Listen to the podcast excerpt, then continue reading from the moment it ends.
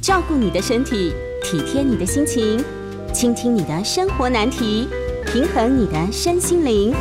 欢迎收听《全民安扣名医时间》。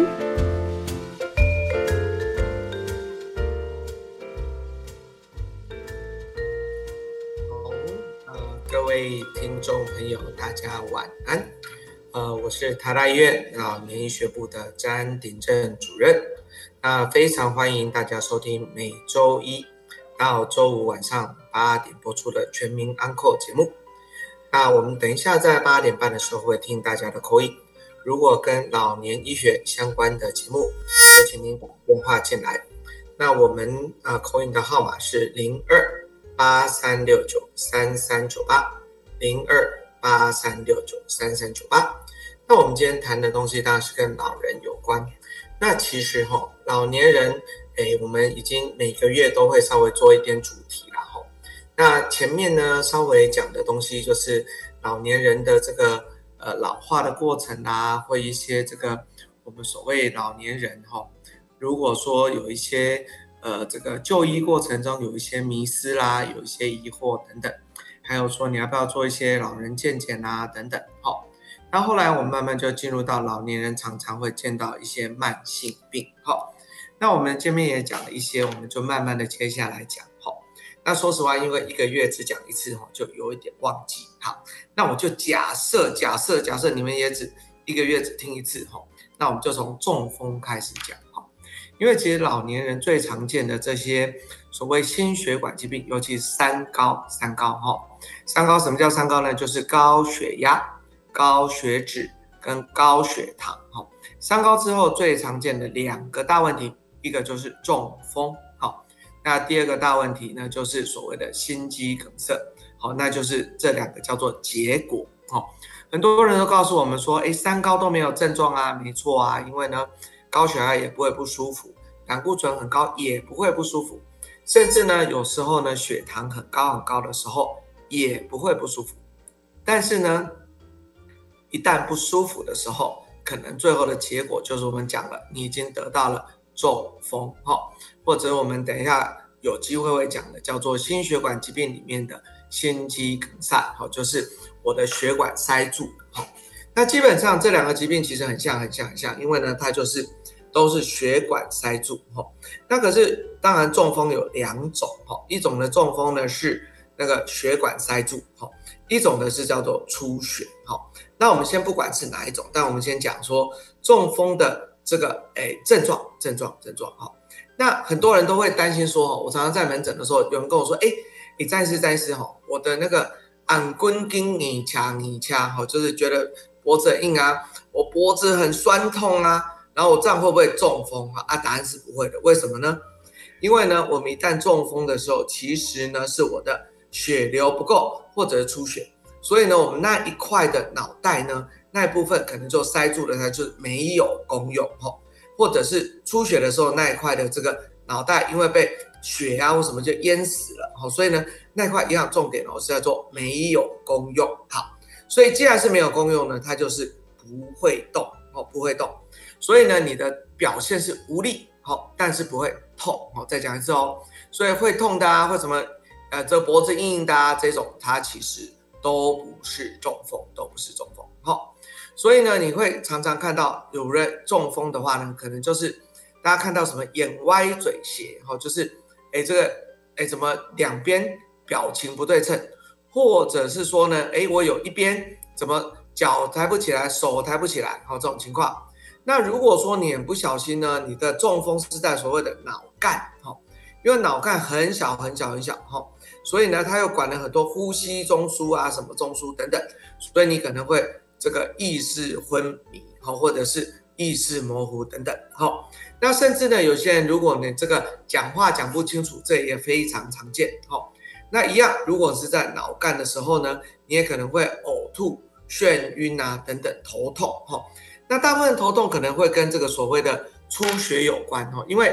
如果你是出血的中风，它会。这个拉到所谓的这个脑膜，啊，这个脑膜就会痛，哈。那再来的话呢，当然就是你如果一手一脚中风，那因为两边不对称，所以你可能就会走路不稳，哈。或者是说，如果你是眼睛中风，那眼睛中风，你就会发现说，诶，我怎么有一边看不清楚，或者说，诶，我怎么有一边黑掉了看不到，等等，哈，这些都是我们常见的症状。可是，可是，可是啊，这么多你怎么会记得起来呢？所以有一个很好的口诀，哈，这个口诀叫做快速 fast，f a s t，哈，f 呢就是脸的意思，看你的脸，哈，那这个脸要干嘛？就是你笑一笑。那笑一笑的时候呢，其实我们脸应该是对称的哈。可是你有发现说，哎，怎么有一边会笑，有一边不会笑？那可能就有一点问题哈。第二个 A 呢是 arm，arm 就是手的意思，所以就希望说我们把两只手抬起来。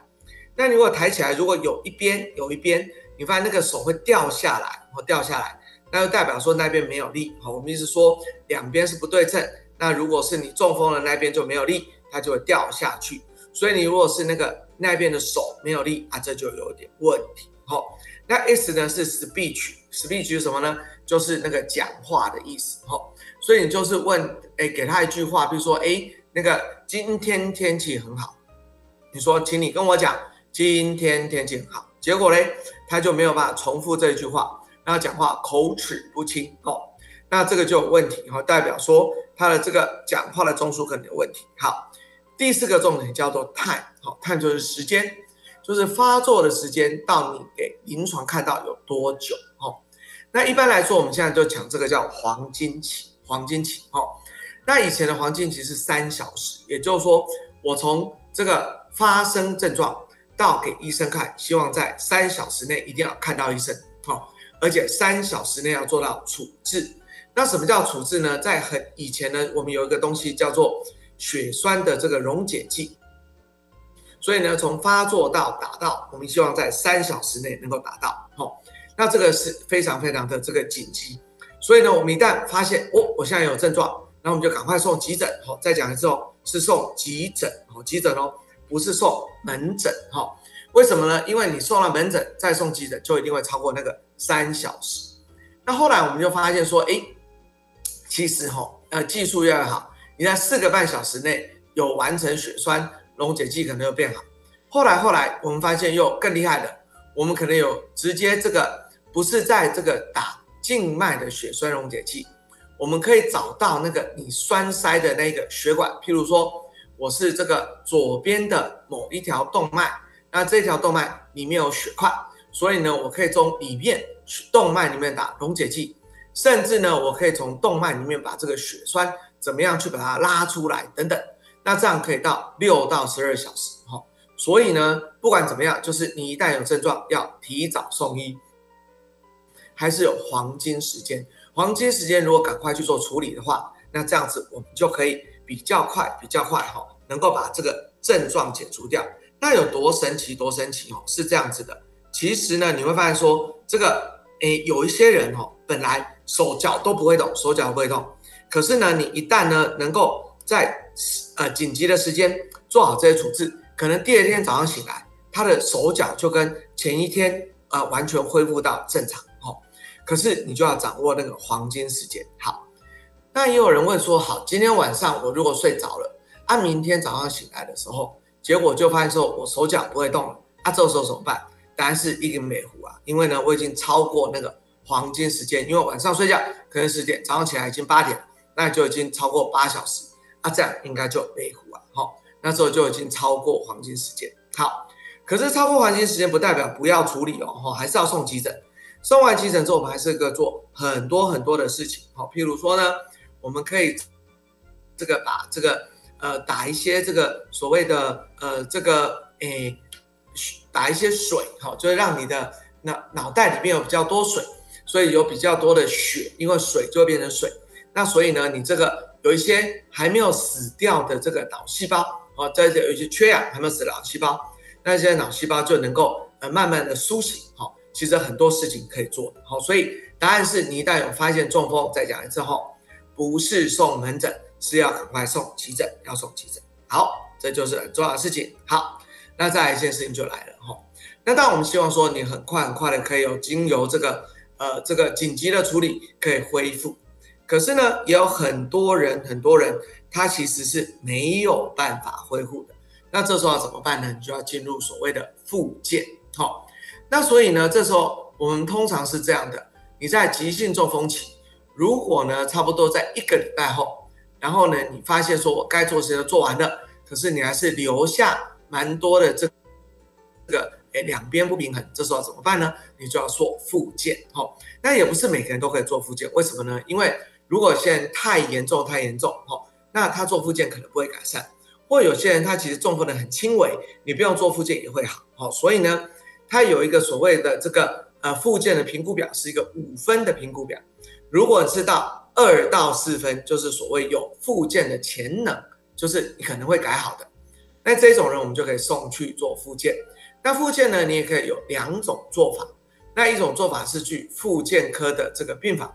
一种做做法是叫做我们做。这个叫做急性后期的复健，好，那差别在哪里呢？因为急性后期一口气可以做三个月，不用转医院，但是呢，你如果是做所谓复健科的这个病房，可能每个月你要再找新的医院去做复健，啊，这个有点复杂，哈。那但是不管怎么样呢，就是你要好好的做复健，好。可是呢，你在做复健的这个过程中，不代表说你一定回到百分之百，为什么呢？因为其实哈。我们在中风的前六个月，它的回复会最好，然后到了一年之后，差不多会达到高峰。一年以后，你复健的效果就非常有限。所以，我们这样讲好了：如果如果如果说你在这个复健的一年后，你差不多只能回复原来的八成左右，那你未来可能大部分就是会停在八成左右，吼，那你就不会说这个还是可以回到。呃，这个百分之百原来的程度，哦，原来的程度好。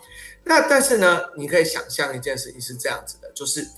我们在这个中风之后，中风之后，那本来这个这个人哈，可能是以前这个健步如飞嘛，哈，可是呢，你忽然就不太会动，然后本来可以自我这个，哎，这个自主这个做很多事情，但现在需要很多人帮忙。他的心情可能就会变得不美丽啊，那心情不美丽怎么办？那就需要有一些调试，那不是每个人都可以调试的过来哈，所以这时候需要什么？就需要有些人帮忙哈。那这时候呢，有些可能就需要有心理师啊，有需要社工师啊，那有些可能需要有医生哈，那医生可能需要开一些药等等哈。再来很重要很重要，我们觉得说是家人哈，因为家人的支持永远是最重要的，所以就是。在这个中风之后，哦，那家人的调试，那家人的支持也是非常非常重要的，哈。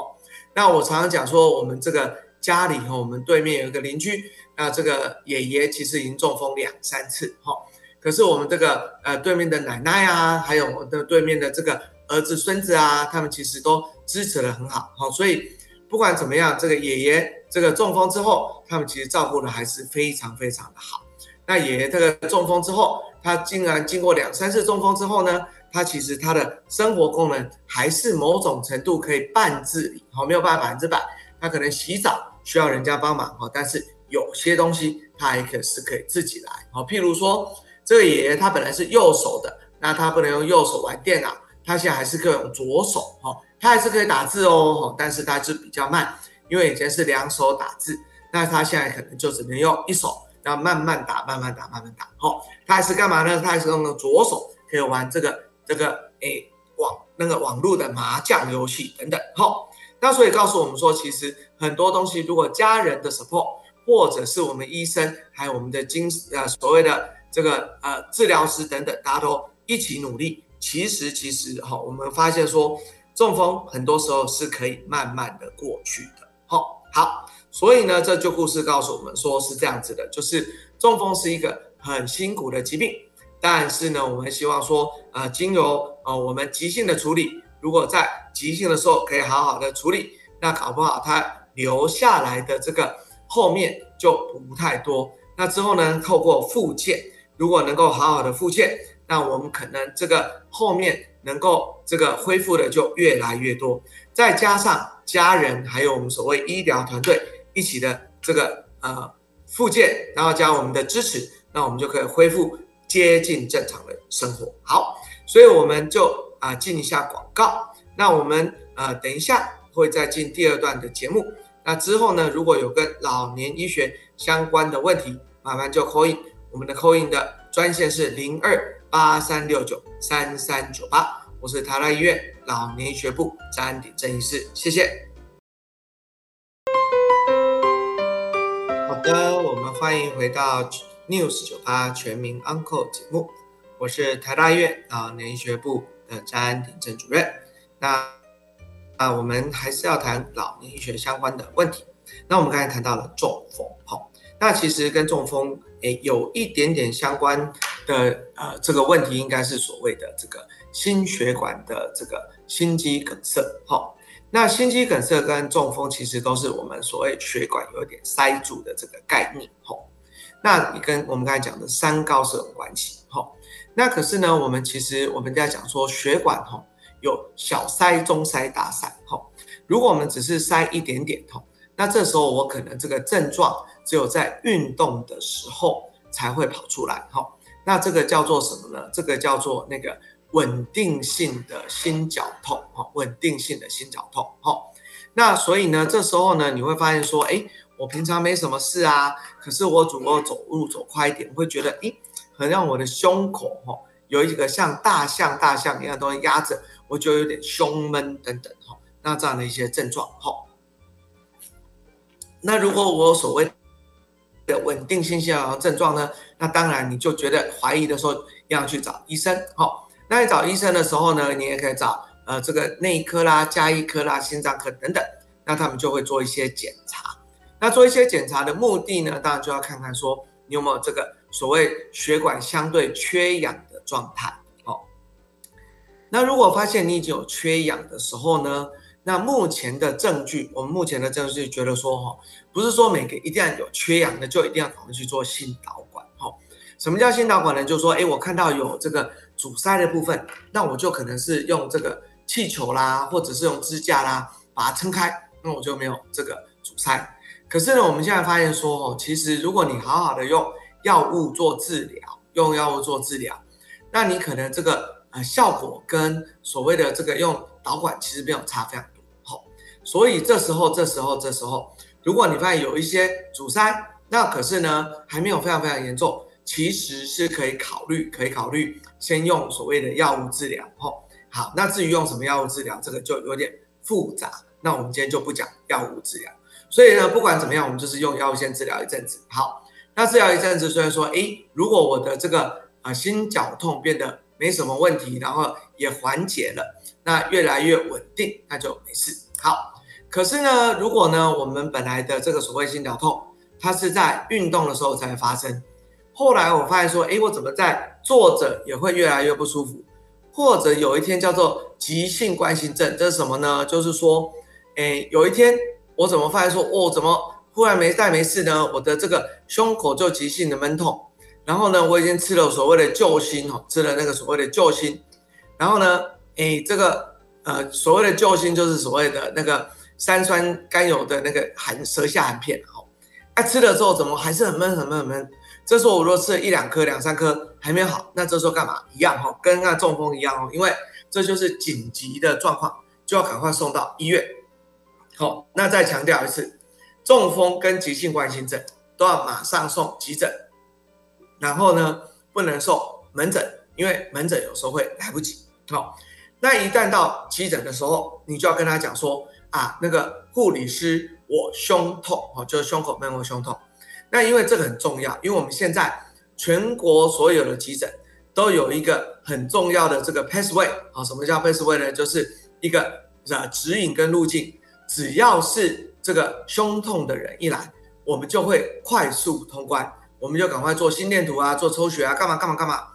确定你有没有所谓的急性冠心症。好，那如果真的确定是这个，呃，真的有心肌梗塞的状态，我们希望在九十分钟内，九十分钟内你就可以做到所谓的那个心导管，然后就可以做确切的这个呃介入。哈，那当然呢，如果说你是比较还好还好一点的，我就可以用。内科的方式，我可能用刚才说的气球啦，或者是我所谓换的这个呃这个呃支架，好。可是有一些人呢，他因为他的血管塞得非常严重，那或者是说他很多条血管同时塞住，那这怎么办呢？我就要做一个开刀哦。那开刀要做什么？就是呢，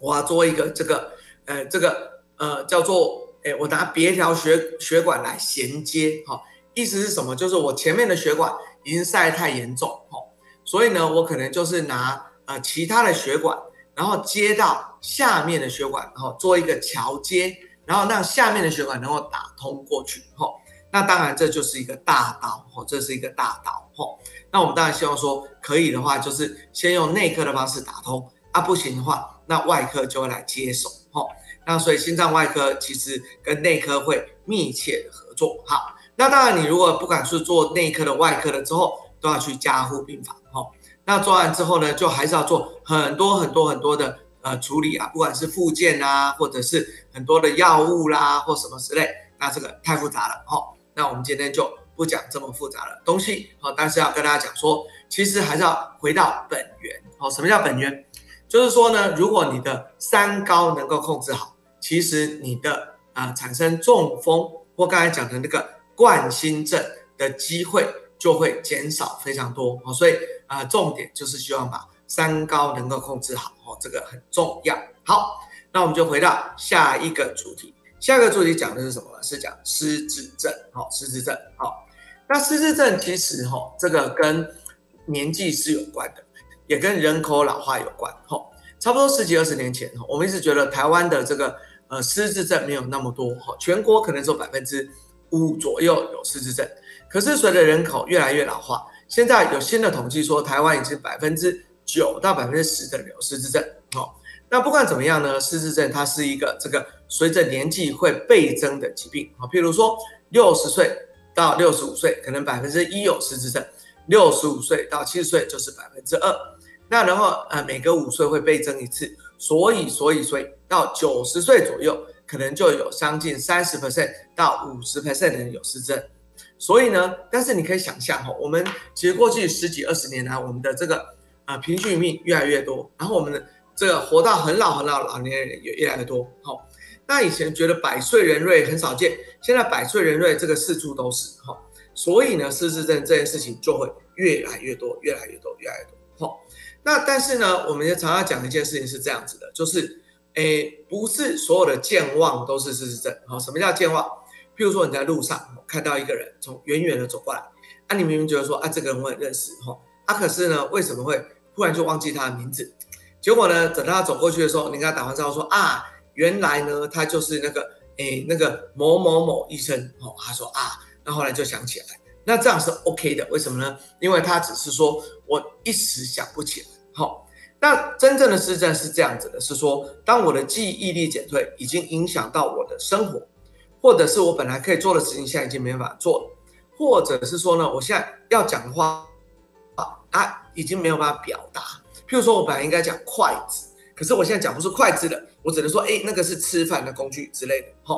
或者是说，我现在已经不知道人事实地物，哈。所以我们常常会问病人说，哎，今天是民国几年几月星期几？结果他其实会跟你说 A R E，我其实没有在记，好，那这个其实就是闪烁其词的意思，他其实是忘记了，但是他告诉你我没有在记，好，或者是说呢，他有一些很奇怪的判断力，哈，譬如说，哎，我跟他说，哎，那个你解到那个一百块或一万块要给谁？那正常应该说，哎，我应该给这个，哎，警察或什么之类的，然后他就不知道怎么做，哈，那有问题，哈，或者是我的东西呢，永远找不到。譬如说呢，诶，这个他的钥匙不知道在哪，怎么样都找不到，然后会怀疑说，诶，怎么是偷了我的东西等等，好，那这些可能就是有问题的，或者我的个性开始越来越奇怪，啊，或者我的活动力变得很奇怪，或者是呢，我走出去就找不回来，啊，这个可能都是一些警讯，好，那所以呢，我们一旦发现这件事情呢，其实呢，我常常讲一个笑话是这样子，就是说，如果有个病人，好，到了台大医院，然后找到我的门诊，然后跟我说啊。医生，我怀疑我有失智症。那这个病人绝对没有失智，为什么呢？因为他要坐公车，然后到台大，然后找到我的门诊，然后还跟我说我失智，这个是非常困难的一个心智功能哦。所以找到一定没有问题。那真正有失智的人，他其实是完全不知道发生什么事，通常是家人带来说，哎，那个詹医师，詹医师，我觉得我爸爸记忆力不好。那可是呢，哎，嗯，阿姨，可然后这个病人就说，啊，这个我真的不知道今天为什么要看这个再一次哈，因为呢。我一直觉得我很健康，可是呢，我女儿就一定要我来看！那这种我们通常就可能会有失智症。哈，那这时候我们就会做一些评估。哈，那评估有很多很多评估的工具。哈，那评估的工具，那今天时间关系也不是时间关系啦，因为在电台上很难去聊。哈，所以我们可能就没有办法一一的介绍。哈，那所以呢，诶，一个比较简单的工具，跟大家讲说，诶，你可以问他说，诶，那个阿贝啊，这个我给你一分钟哦，你可以问我，你可以想一下说，哈，那个。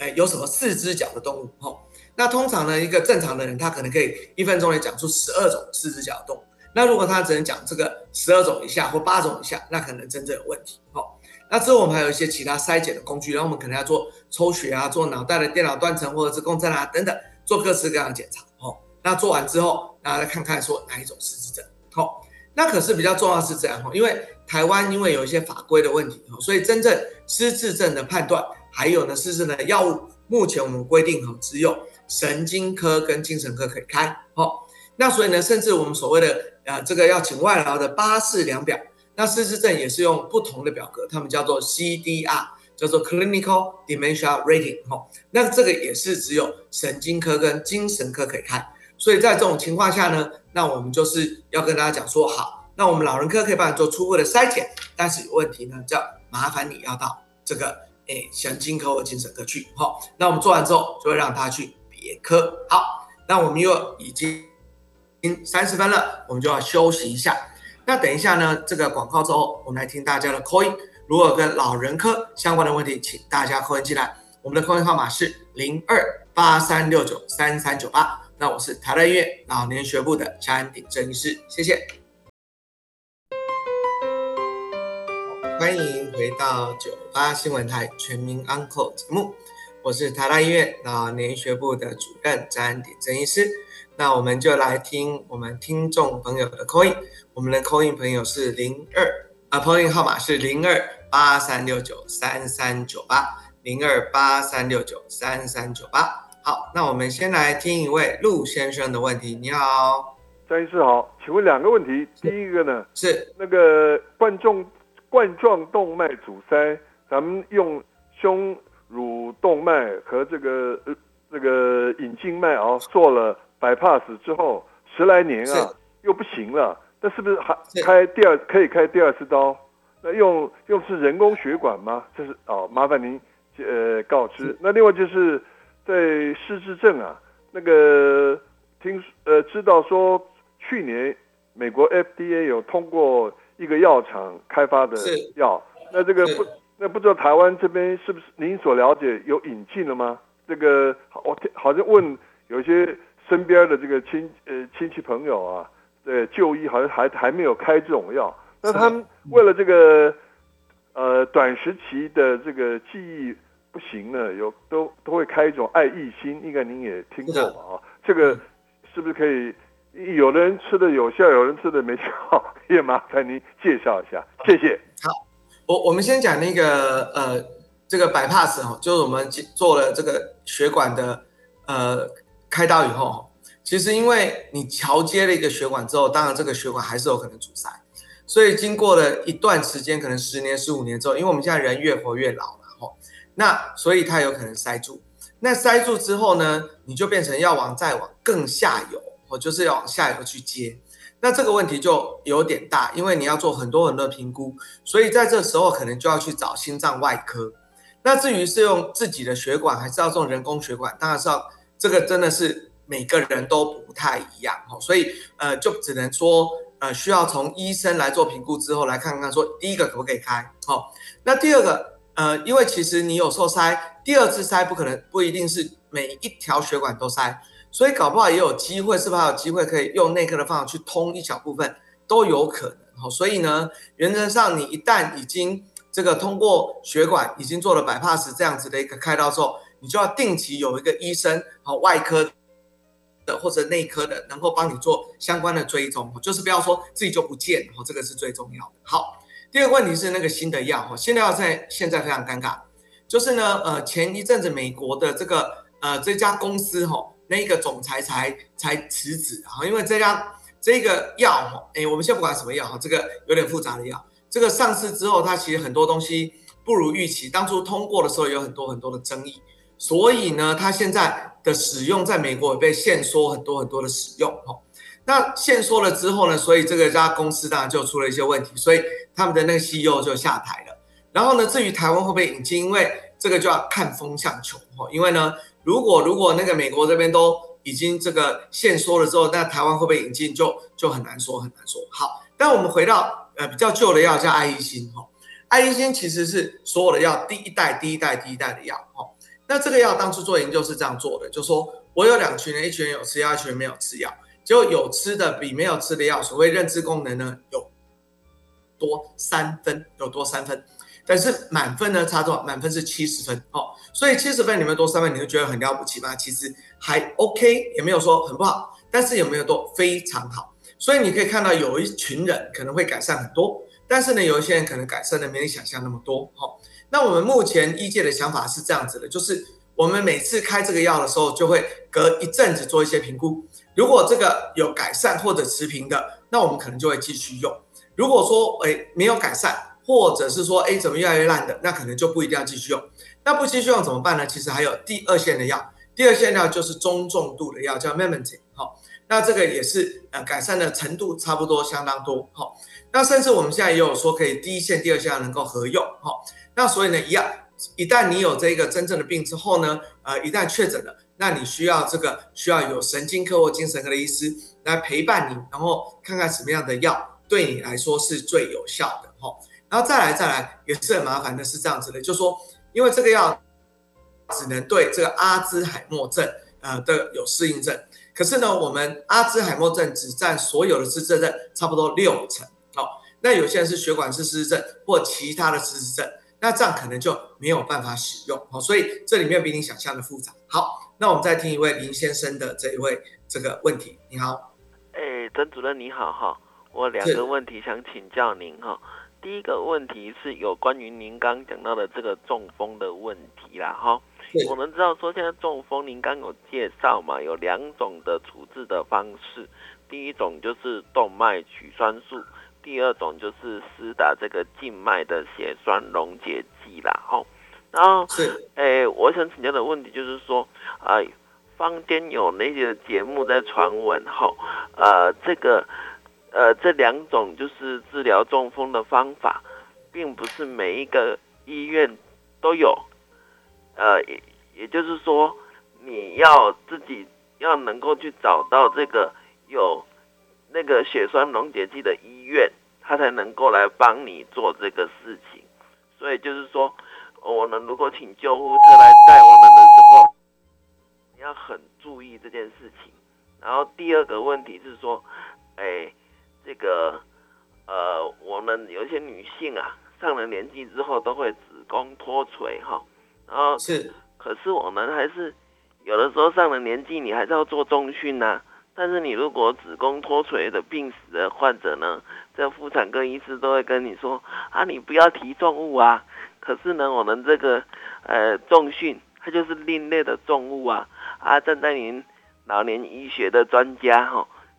不知道您怎么去看待这件事情？我们这个上了年纪的妇女要怎么在避免这些子宫脱垂还有肌肉流失的这个重训之间取得一个动态的平衡？以上请教，我在经常收听，谢谢。呵，那我们谢谢这位林医师的问题哈。嘿，因为现在没有人在问问题，所以我先报一下我们的扣印号码哈。我们的扣号码是零二八三六九三三九八。所以等一下，如果跟老年医学相关问题，可以打电话进来。好，那您现在有两个问题了。第一个问题是，呃，到底哪边可以做那个打打这个溶血针，或者是说那个打这个呃动脉栓塞的这一个处置？哈，好，那我们是这样子的哈，真的就如同您所说，不是每个医院都可以哈。所以呢，呃，大致上是这样子的。我们的急诊是分三类，我们急诊是分三类，哈，一个是呢，呃，重度。然后呢，中度跟一般，所以一般来说，所谓的一般就是小医院、小医院、地区医院的一般这种一定没有吼。那中度的这个医院呢，如果说他们有做脑中风的，这个可能就会有。那这个有的部分通常是会有静脉血栓哦，就是呃打药的那一种哦。那为什么不会有这个呃一定会有那个动脉的，因为这个需要二十小时备人力，然后这个有点困难。所以，所以反过来讲，就是如果你真的是在黄金期、黄金期、黄金期，然后呢，呃，你真的觉得需要拼一下的，可能就是还是要去到呃所谓的重度级的医院、重度级的责任医院，哈。那可能大部分、大部分哈，都还是所谓的这个医学中心，哈，比较会是重度级，哈，比较啊会是重度级，哈。那所以呢，就是呃。这个有时候呢，他们在这个呃送急救的时候，这个其实他们呃那个呃急救的那个急救车哈，也会知道，如果你真的是呃在黄金时间内，他们还是会尽量帮你送到可以处置的医院。好，大部分大部分可以尽量这么做。可是呢，我们也反过来哈，就可能在台北，可能这是 OK 的哈。但是如果不是在台北的时候，有时候你在这个呃不一定找到有所谓的这个重度级医院，你就没有办法有这么多的事情。好，好，那再来下一个问题哈，先下一个问题就是讲说哈那个呃这个子宫脱垂的问题。好，那我讲完这个之后，我们会先进广告，再听下一位的这个 coin。好，子宫脱垂的问题，刚刚讲的跟这个重训真的要做个 balance 哦，因为是这样子的，呃，我们的建议是这样。呃，在你许可的范围内，你还是要做一点所谓的重量训练。可是你如果做了重量之后，你会发现那个子宫就脱垂下来，那就是超过你的能力了。好，如果你常常会脱水，那当然你就要考虑是不是要做手术或什么方式把这个脱水解决以后，再来做重量训练。哦，或者反过来，你就需要把你的重量训练的量能够减少到。不会因为用力而脱垂的地步，哦，这两个方法就要选一个，好。那我常常讲一件事情是这样子，就是天下没有一个东西一定都是稳赢的，就是诶没有办法说两个东西我都要，好，就是你要嘛就是把处理你的脱垂，要么你就是呃这个运动量要稍微能够呃减到不会让它脱垂这样子，好，好，那我们先进一下广告，广告之后我们来听大家的 call in。我们的 call in 专线是零二八三六九三三九八。那我们的呃，我是老年学部詹鼎正医师，谢谢大家。嗯，欢迎回到 News 九八全民 Uncle 节目，我是台大医院老年学部的詹鼎正主任。那我们继续来接听听众朋友的 coin，我们的 coin 号码是零二八三六九三三九八。那我们有一位林小姐，你好，嗯。陈主任你好，哎，跟您请教一下，就是您刚刚提到那个中风的事嘛，哈，请问一下，这个中风是嗯，就是血液太浓吗？还有就是说，如果他，哎，就是如果假假设你有可能中风的话，是不是平常就是应该要吃，就是嗯，比如你刚刚说就是可以打解那个血栓嘛，那是不是平常你就可以吃一些，就是我一说让血液比较稀薄，比如说就是阿司匹林这种药。那那请问一下，像一般那个有广告，像那种循利宁那种东西，它是就是阿司匹林的药吗？请问您对这种这种药就是有什么看法？那另外就是跟您请教一下，就是如果身上很容易长脂肪瘤的话，那这种人是不是显然他的诶血液比较浓，或是说？就是血液中有很多呃油脂，是不是中风的几率就比较高？像这种需不需要？就是他的脂肪瘤需不需要把它就是溶解掉，或者是不是或者如何处理？就把它开刀拿掉呢？还是说这有没有关系？请教您的看法，谢谢。好的，呃，其实哈，因为我们刚中风有点小长长一半哈，呃，中风分出血性跟缺血性中风。那我们刚才讲的是缺血性，那缺血性通常就是所谓心血管疾病，风险很大哈。那大部分就是。呃，你的血管里面有血栓，那这个血栓呢就把血管塞住，那所以你的那个诶细胞就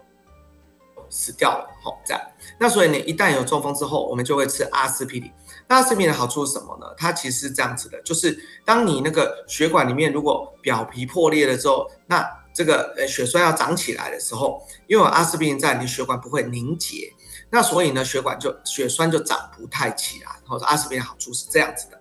那除了阿司匹林之外，我们很多抗血小板的药，好像是所谓的保酸通啦，或类似的药，或者呢是我们有一些呃以前哈在吃那个呃脚哈呃那个呃脚如果跛行的这个呃药，哈目前也是觉得有效。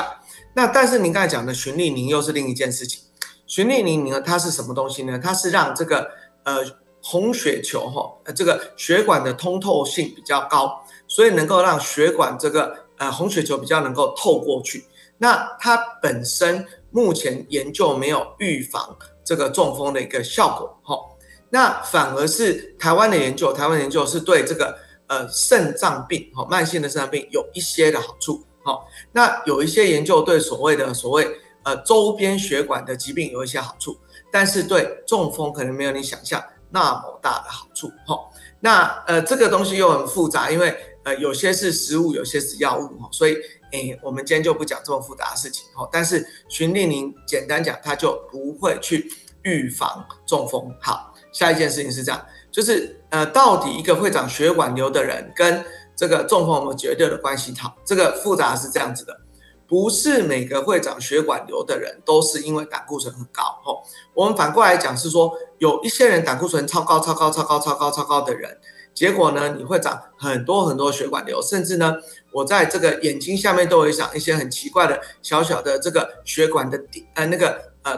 呃胆固醇的一些点，吼。叫黄黄黄黄的一些点，哈，可是呢，这没有绝对性的相关，所以呢，目前没有说你一旦有呃这个胆呃脂肪瘤不是血管瘤，对不起，哦有脂肪瘤你就一定要去处理它，哈，很多人是没有绝对的关系，哈，我们还是看的是抽血里面的胆固醇，抽血里面的胆固醇，那一般来说胆固醇这件事是这样子的，如果如果哈。你是这个没有心血管疾病风险的，就比如说，哎，你只有四五十岁啦，然后五六十岁啦，然后呢，你血压也不高啊，你的坏的胆固醇，我们建议是要在一百三以下，好，然后你的总胆固醇是建议在两百以下，好，可是你一旦有心肌梗塞，或你一旦有中风，或者是你一旦有糖尿病，好。那就要控制的更低。好，那我们来听一位林先生的问题。你好，嗯，哎，曾主任哈，两个问题跟您请教哈。第一个问题是，我想跟您确认一下啊，您刚好像有说这个静脉的血栓溶解剂还有动脉取栓术，好像一个是三个小时的黄金期，然后一个好像可以到八到十二小时哈。那您有说哈，如果您是这个在这个寝那个半夜。发生中风现象，啊，你如果睡睡睡睡到隔天早上九点十点才被发现，可能送去这个医院之后的愈后啊，可能就会稍微比较差一点点。诶，请问一下，诶，这个是为什么哈？这第一个问题，第二个问题哦，就是之前刚有一个空运的先生有提到这个 bypass，就是心脏绕道所说的问题，我想请教一下哦，我们的医生呢，不管是拿你。小腿的大隐静脉啦，或者是拿你的内乳动脉来帮你这个不通的心脏血管做桥接哦。不管他怎么桥接，它的品质啊还是不能够跟你的那个原本的冠状动脉它的弹性啊的通透性等等之类的，它的品质是不是还是稍微差一点点？站在您老年医学的专家来看，是不是还是鼓励大家把心血管保养好？尽量不要拿其他的地方的血管来做桥接，还是比较好的一个选择。以上两个问题，请教您，我在经常收听，谢谢。好，那我先回答第二个问题。第二个问题真的就是您讲的哈，因为诶，只要接过的一定没有原来好，好，所以呢，我们一定是讲说，你要先把三高处理好。如果你不得到呃冠心症，这是最好最好最好的，好，所以你不需要用呃原来的是最好的，好，这个一直在讲强调是这样，好。那如果你已经用到呃这个已经接上去了，那当然就是看多少年之后你会再塞起来哈。啊，有些人运气好了，可以五年、十年、二十年都有可能；啊，运气不好的可能会早一点塞起来这样子哈。那第一个问题就是呃在讲说，因为睡觉到起来之后，你真的不知道多久，所以呢，我们常常会超过我们所谓的黄金时间了哈。那既然超过黄金时间之后，到了医院去的时候，你没有办法确定确切的时间，他就很难会。这个去做那个很积极的介入，因为呢，我们后来研究发现说，当你如果譬如说本来应该三个小时做，结果呢你到了六个小时再做，结果出血的几率反而是比这个呃那个诶